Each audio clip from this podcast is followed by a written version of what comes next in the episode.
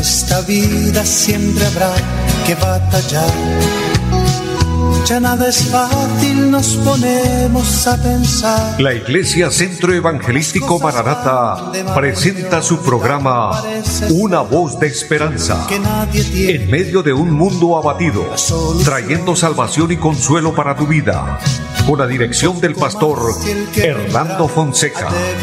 Bienvenidos. Volverá, volverá, yo bien lo sé y mi alma ya se desespera por volar. Muy buenas tardes a todos, amables oyentes. Qué gusto saludarles, bendiciéndoles en el nombre del Señor, dándoles la bienvenida a este su programa Una voz de esperanza. Saludando en esta hora a mi amigo André Felipe, quien está en la parte técnica, y a todo el equipo de trabajo de Radio Melodía, muchas bendiciones.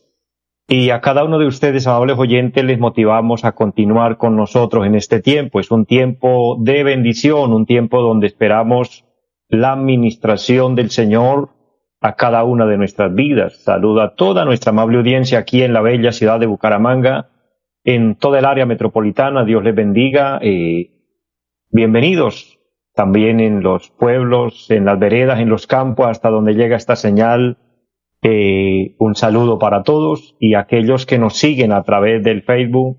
Es una bendición eh, llegar hasta su vida y compartir este tiempo unidos eh, con la bendición y la presencia maravillosa del Señor. Así que nos gozamos, nos alegramos de que Dios nos regala un día más de vida y nos da esta nueva oportunidad de compartir de las buenas nuevas el Evangelio Santo del Señor. Pues este programa, Una voz de esperanza, tiene este objetivo y es transmitir la voz de Dios. La voz de esperanza que transmitimos es la voz de Dios, porque es Dios quien tiene el poder y quien tiene la autoridad y quien tiene todo bajo control. Así que confiamos en Él, nos apoyamos en Él y mira, yo les invito para que oremos al Señor, para que le pidamos que él tome control de nuestras vidas, Él tome control de, de nuestra mente. Sabe que muchas batallas eh, las ganamos con nuestra mente. No porque estoy hablando de un pensamiento positivo, como hay alguna mala, una mala enseñanza, un mal enfoque, no. Eh, positivos somos, pero en Cristo, o sea, confiamos en Él, pero sí a veces llega a nuestra mente pensamientos negativos, llega a nuestra mente la frustración, situaciones en las que nos encontramos en encierro, sin salidas, pero amados, debemos batallar y pensar que con Cristo todo es posible. Con Él tenemos el poder, con Él tenemos eh, todo a nuestro favor. Hay una palabra preciosa en el libro o en la carta que el apóstol San Pablo escribe a los romanos, el capítulo 8, versículo 28 dice, y sabemos que a los que aman a Dios, todas las cosas nos ayudan a bien. Todas las cosas quiere decir aquellas que aún son difíciles de sobrellevar. De hecho, vivimos en un mundo donde el Señor mismo habló profetizando y dijo, en el mundo tendréis aflicción, correcto. Aquí hay aflicciones de todo tipo. Y muchas personas que me oyen están pasando momentos difíciles. Tal vez usted está pasando un momento difícil en este momento. Lleva una carga que a usted le parece muy pesada y difícil de sobrellevar. Pero sabe, la voz de Dios, la voz de esperanza para usted es que Dios está diciéndonos en esta hora, yo estoy contigo, no temas, yo te puedo ayudar. Y oír esa voz dulce y maravillosa del Señor y poder creerla es lo que fortalece y bendice nuestras vidas. Por eso quiero invitarles para que oremos al Señor. Siempre oramos en cada programa pidiendo la bendición de Dios, pero vamos a suplicar al Señor que nos bendiga, vamos a pedirle que el obre en cada necesidad. Así que si tienes una petición o algunas, porque a veces no es solo una, son muchas las peticiones, preséntalas y vamos a pedir al Señor. Antes de orar, saludo a mi hermana Hilda María Herrera que se conecta a través del Facebook. Gracias por sus bendiciones, por su saludo y todos los que se conectan y entran eh, en tanto que el programa se desarrolla. Les bendigo y un abrazo para todos. Vamos a orar, vamos a pedir al Señor su bendición. Padre, y buen Dios que esté en el cielo, le damos gracias.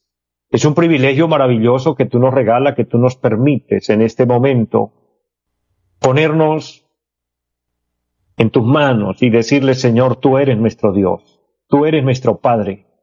y en el nombre de Jesucristo de Nazaret, suplicar al cielo bendición, primeramente, diciéndole gracias por la vida, gracias por todo lo que tú permites, gracias por la salud, pero también suplicando el perdón. La palabra del Señor dice que la sangre de Jesucristo nos limpia de todo pecado. Perdónanos y ayúdanos, Señor. Mira cada necesidad, mira cada hombre, cada mujer necesitado. Aquel que se siente cargado, que se siente agobiado, triste, sin fuerzas. Ayúdalo, Señor, levántalo. Eres tú quien da esfuerzo al cansado y multiplica las fuerzas al que no tiene ningunas. Obra milagro, Señor, trae sanidad. Lo suplicamos en el nombre de Jesucristo. Si tú quieres, Señor, como dijo aquel hombre que se postró a tus pies,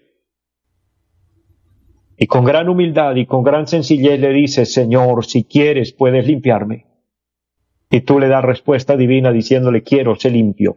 Que así hoy haya limpieza para los cuerpos enfermos. Que pase esa mano milagrosa y toque la parte afectada y haya sanidad. Que haya sanidad también para nuestro país.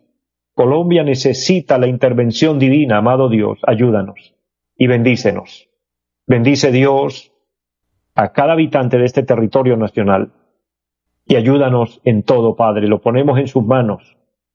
Bendice esta emisora y bendice los medios por los que el programa es realizado. Y bendícenos en esta hora con una palabra, eterno Dios. Lo creemos, lo declaramos en Jesucristo y damos gracias. Amén. Amados, es importante orar. Es vital en la vida espiritual, en la vida cristiana. Es necesario. El Señor dijo que es algo necesario. Allí en San Lucas 18 refirió una parábola sobre la necesidad de orar siempre y no desmayar. El apóstol Santiago escribiendo en su carta dice, ¿está alguno alegre? Cante alabanza al Señor, pero ¿está alguno triste? Haga oración. Luego dice, ¿está alguno enfermo?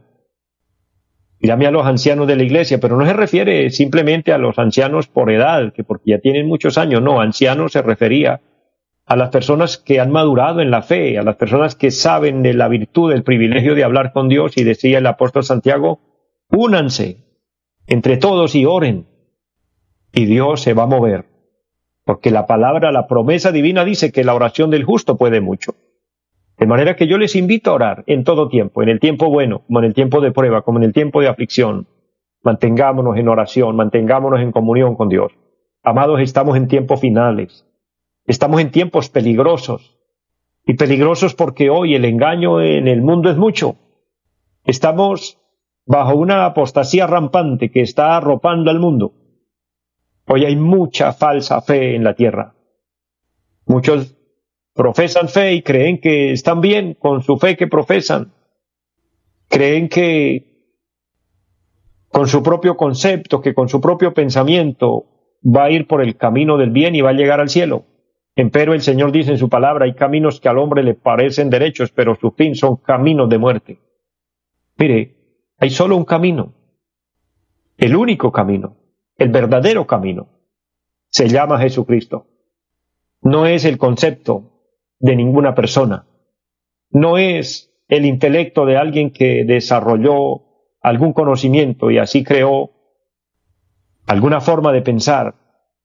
Y de eso nacen religiones, iglesias que se forman con conceptos materialistas, con conceptos humanos. Mira, hoy en día estamos batallando con un concepto teológico, pero equivocado, que enseñan y dicen que salvo, siempre salvo.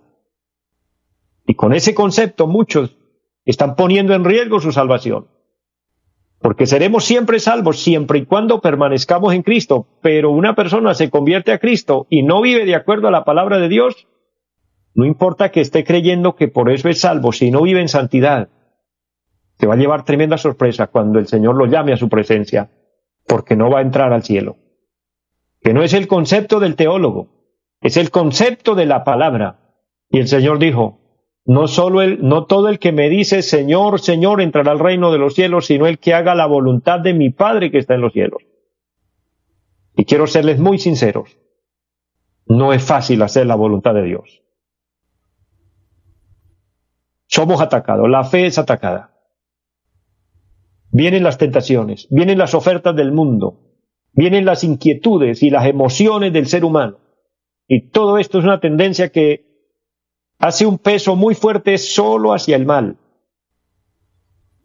Es fácil pasar el tiempo en nuestros asuntos, es fácil pasar el tiempo en nuestras cosas, buscando lo que nos agrada, buscando lo que nos hace reír, buscando lo que nos complace, buscando lo que nos hace sentir bien, pero es difícil dedicar tiempo y poner en disciplina nuestra carne para buscar a Dios. Por eso le digo con toda sinceridad, hacer la voluntad de Dios es para valientes, hacer la voluntad de Dios es para gente inteligente, hacer la voluntad de Dios es algo que tiene un costo elevado, pero sabe, vale la pena hacerlo, vale la pena comprometernos con Dios, porque está en juego nuestra salvación, la eternidad con Dios. Y recuerden nuestro anuncio, amados, estamos esperando a Cristo. En cualquier momento, en cualquier hora, la trompeta suena y la iglesia se va de esta tierra. Hoy hay un debate grande, hay un conflicto grande, porque ya se ha tornado esto en, un, en, una, en una riña, en una, en una guerra rampante. Hoy se están utilizando las redes sociales para esto, peleando y discutiendo por el líder político, porque si gana este o gana aquel. Amados, aquí no se trata de quién gane, aquí se trata de que la palabra de Dios está cumpliendo y gane quien gane, esto no va a mejorar. El mundo seguirá de mal en peor porque esa es la palabra profética de Dios. Oremos que se haga la voluntad de Dios. El trabajo de la iglesia es espiritual, no carnal. El trabajo de la iglesia es buscar la bendición de Dios. Buscar que Dios tenga misericordia. Que Dios intervenga. Porque ningún político va a ser capaz de solucionar el problema tan grave y tan difícil que hay en el mundo. Sabe, el único que lo puede hacer es Dios. Y los únicos que podemos hacer algo en la tierra, aunque muchos no lo quieran reconocer, pero los únicos que podemos hacer algo es la iglesia de Jesucristo, los que clamamos al cielo.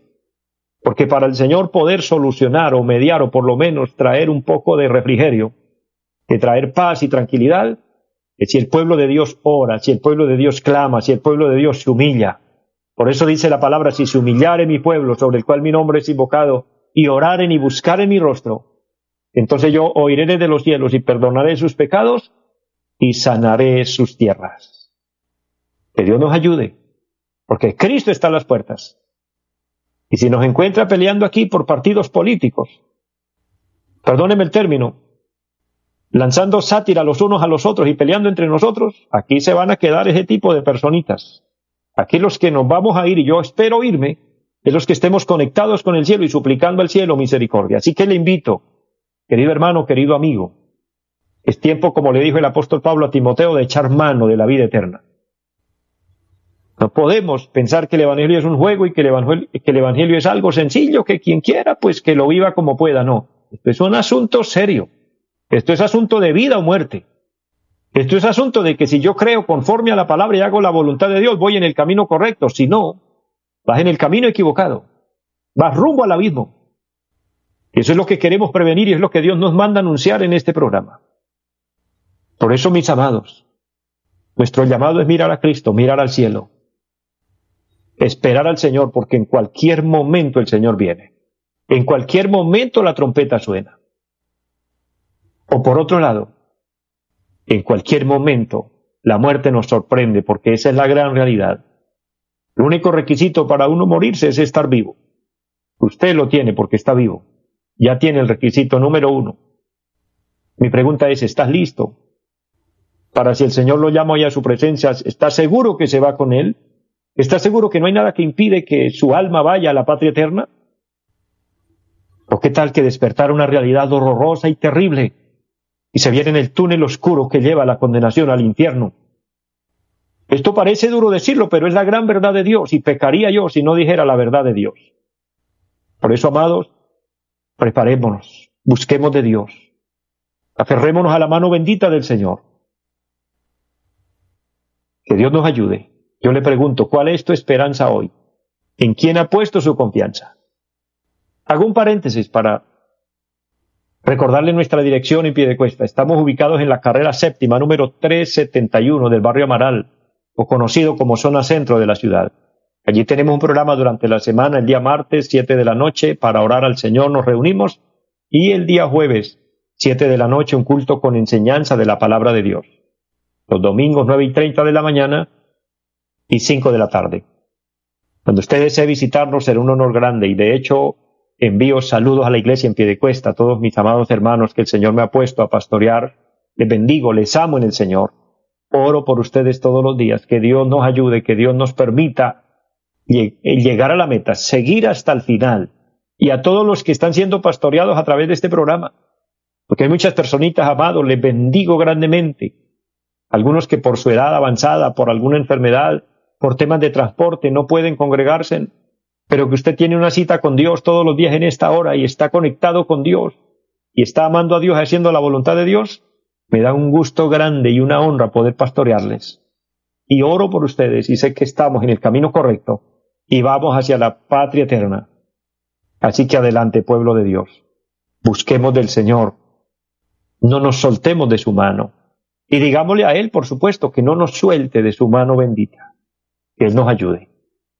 Amados, quiero dejarles una palabra más, porque todo lo que hasta aquí hemos venido hablando es guiado por el Espíritu Santo, pero quiero dejarles una reflexión basada en la palabra de Dios, titulada ¿En dónde está tu esperanza? ¿En quién ha puesto tu confianza? En la carta a los Romanos, el capítulo 15, hay un versículo muy amado por los grandes hombres de Dios que han pasado por este mundo. De hecho, fue un versículo amado por el apóstol Pablo. Y grandes hombres de Dios siervos de Dios, se aferraron a este versículo precioso que vamos a leer y es el versículo número 13. Dice esta palabra, y el Dios de esperanza llene de gozo y paz en el creer, para que abundéis en esperanza por el poder del Espíritu Santo. Esa palabra para que abundéis en esperanza es la gran pregunta. ¿En dónde está tu confianza? Por eso el Espíritu habla aquí a través de la palabra y dice, y el Dios de esperanza. No de una señora que se llama esperanza, no, sino de tener esperanza en Dios, de depender de Dios, de confiar en Dios. Amados, ¿dónde está nuestra confianza hoy? ¿Estamos esperando de algún líder? ¿Estamos esperando de algún político? ¿Estamos esperando eh, del Estado? Estamos esperando de algún profesional, amados. Todos esos, todos esos medios pueden ser de bendición, siempre y cuando estén canalizados en la voluntad de Dios. Pero que nuestra esperanza y nuestra confianza sea en Dios. Dios es nuestra fortaleza. Dios está con nosotros. Cuando el apóstol San Pablo habló esta palabra, él estaba seguro de lo que estaba hablando. Él tenía su fe su convicción, su confianza en Dios. Él dependía de Dios. Y aquí hay tres cosas importantes que deben estar en el corazón de un hombre y una mujer de Dios. Número uno, esperanza en Dios. Número dos, gozo en Dios, el gozo de la salvación. Y número tres, la paz que solamente Cristo da, y aquella que el Señor se refirió cuando dijo, mi paz os dejo y mi paz os doy, y yo no la doy como el mundo la da. Cristo da una paz verdadera. Esa paz de Cristo es una paz que sobrepasa todo entendimiento.